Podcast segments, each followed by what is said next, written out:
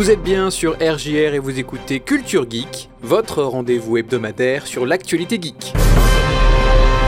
Quatre jeux Microsoft perdent leur exclusivité, Nintendo présente son prochain jeu Pokémon, une étude norvégienne établit un lien entre jeux vidéo et vie sociale des enfants, l'Ariane intégrera bientôt les modes pour Baldur's Gate 3, enfin Warner Bros. Games confirme que les ventes de Suicide Squad sont décevantes.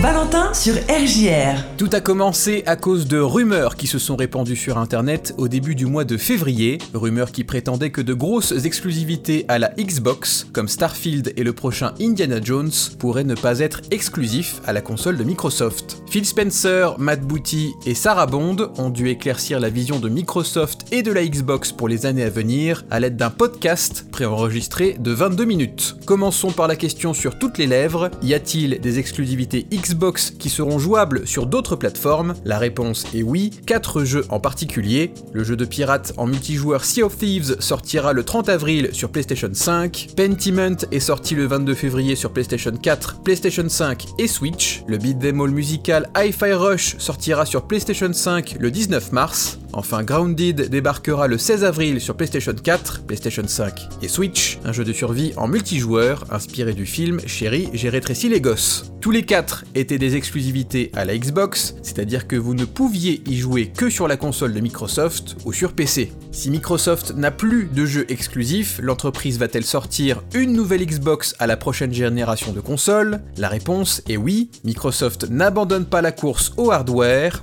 D'après Sarah Bond, la prochaine console Microsoft creusera le plus grand fossé technologique entre deux générations de consoles. Spencer ajoute que la prochaine Xbox respectera la ludothèque des joueurs et des joueuses. 10 jeux Xbox sortiront en 2024, on peut citer Hellblade 2 et Indiana Jones, mais d'autres seront révélés au Xbox Showcase du mois de juin. Enfin, Diablo 4 sera le premier jeu Activision Blizzard à rejoindre le Game Pass de Microsoft le 28 mars.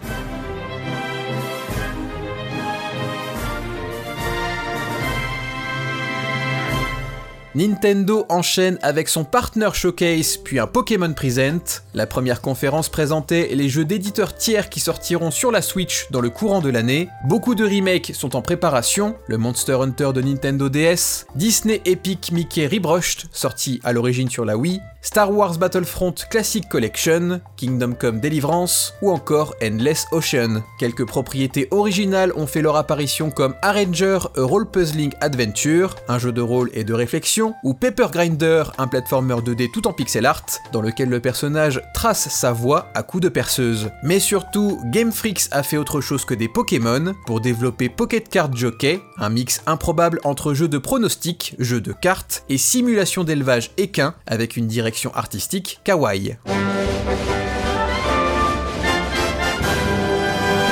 Puisqu'on parle de Game Freaks, le Pokémon Presents a eu lieu une semaine plus tard seulement, le 27 février pour être plus précis, ou Pokémon Day, la date anniversaire de la sortie des versions vertes et rouges du jeu original en 1996. Trois nouveaux raids seront proposés jusqu'au 17 mars dans Pokémon Écarlate et Pokémon Violet. Pour le 28e anniversaire de la licence, les joueurs et joueuses pourront chasser les évolutions finales des premières générations de Pokémon. Pokémon Pocket sera disponible dans le courant de l'année 2024 sur iOS et Android le jeu proposera de redécouvrir la collection de cartes Pokémon dans un format 100% numérique. Enfin, le prochain jeu Pokémon a été annoncé, il s'agira de Pokémon Légende ZA. On pensait avec Pokémon Légende Arceus que les jeux légendes allaient systématiquement revenir dans le passé, cependant ZA semble partir dans l'autre direction, dans le futur des jeux X et Y, en effet, ZA montre Illumis, la cité principale de Pokémon XY, qui a été réaménagée pour que la ville appartienne autant aux humains qu'aux Pokémon. Autre surprise, ce prochain Pokémon ZA ne sortira qu'en 2025, peut-être en lien avec Nintendo qui prévoyait de sortir sa nouvelle console en fin d'année, avant de viser une sortie pour mars 2025 pour la prochaine Switch. Pour l'instant, Pokémon Legend ZA est prévu sur la Switch, peut-être sortira-t-il également sur la Switch 2.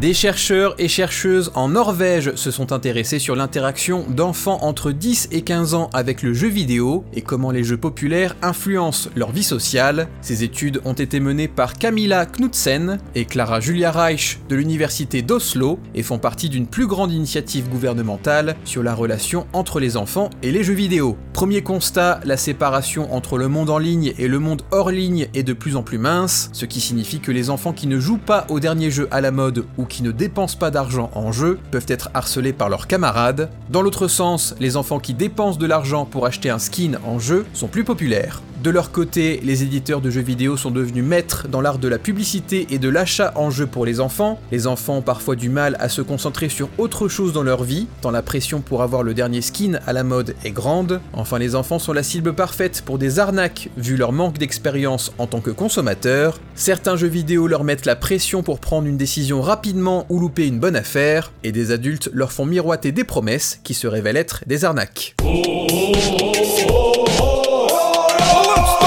L'Ariane continue de prendre soin de Baldur's Gate 3. Michael Dawes, directeur de publication chez l'Ariane Studios, a confirmé sur Twitter que leurs équipes travaillent sur une plateforme de modding officielle. À l'heure actuelle, il est déjà possible de modder Baldur's Gate en passant par Nexus Mod, même si on doit réinstaller tous les mods à chaque mise à jour. Cette fonctionnalité sera bientôt intégrée directement en jeu, et ce sur toutes les plateformes PC, PlayStation 5, Xbox Series X et S. Tout le monde pourra créer, partager et intégrer du contenu à leur partie. Pour l'instant, aucune date de sortie n'est prévue pour l'arrivée de cette console de modding, si ce n'est dans l'année 2024.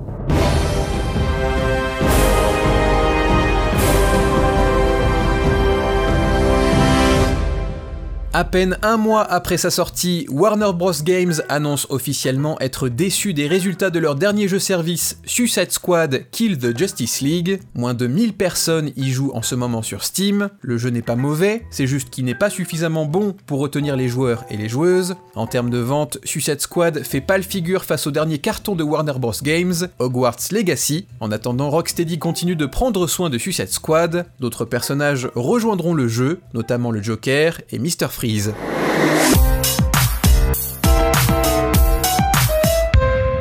Enfin, la mise à jour 1.6 de Stardew Valley sortira le 19 mars sur PC, avec une sortie prévue pour console et mobile aussi vite que possible. Le développeur Concerned Ape n'a pas révélé en détail ce que contiendra cette grosse mise à jour, mais on peut s'attendre à un nouveau festival, de nouveaux objets, de nouveaux dialogues et de nombreux secrets. Quant à moi, je vous dis à la semaine prochaine, et d'ici là, amusez-vous bien.